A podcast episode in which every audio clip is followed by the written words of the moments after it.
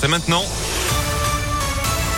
Voici le journal qui vous est présenté par Sandrine Ollier. Bonjour Sandrine. Bonjour Fred, bonjour à tous. À la une de l'actualité, cette bonne nouvelle puisque le taux du livret A va augmenter. Ah. Annonce ce matin du ministre de l'économie Bruno Le Maire. La hausse sera précisée en janvier et interviendra au 1er février. Je rappelle que le taux actuel est de 0,5%. Et puis double coup de pouce pour le pouvoir d'achat. C'est à partir d'aujourd'hui que sont versés le chèque énergie et l'indemnité inflation. À chaque fois, une aide de 100 euros net. Le chèque énergie d'abord envoyé par courrier à près de 6 millions de ménages modestes pour payer les factures de gaz, d'électricité et de fuel. L'indemnité inflation ensuite versée, elle, à 38 millions de Français, ceux qui gagnent moins de 2000 euros net par mois. Les étudiants boursiers seront les premiers à la toucher cette semaine, puis les salariés du privé d'ici la fin du mois.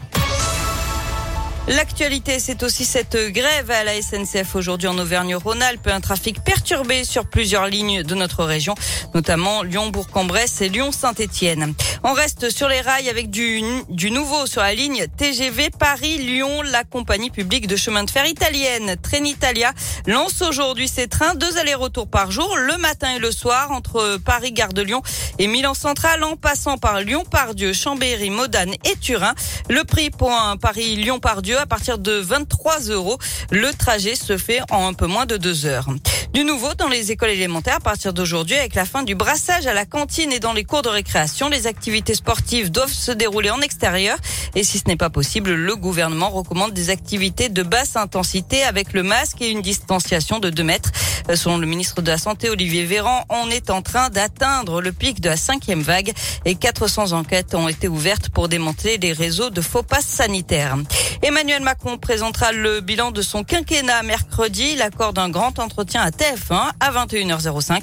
À 116 jours du premier tour de l'élection présidentielle, on saura peut-être s'il se présente ou pas pour un nouveau mandat.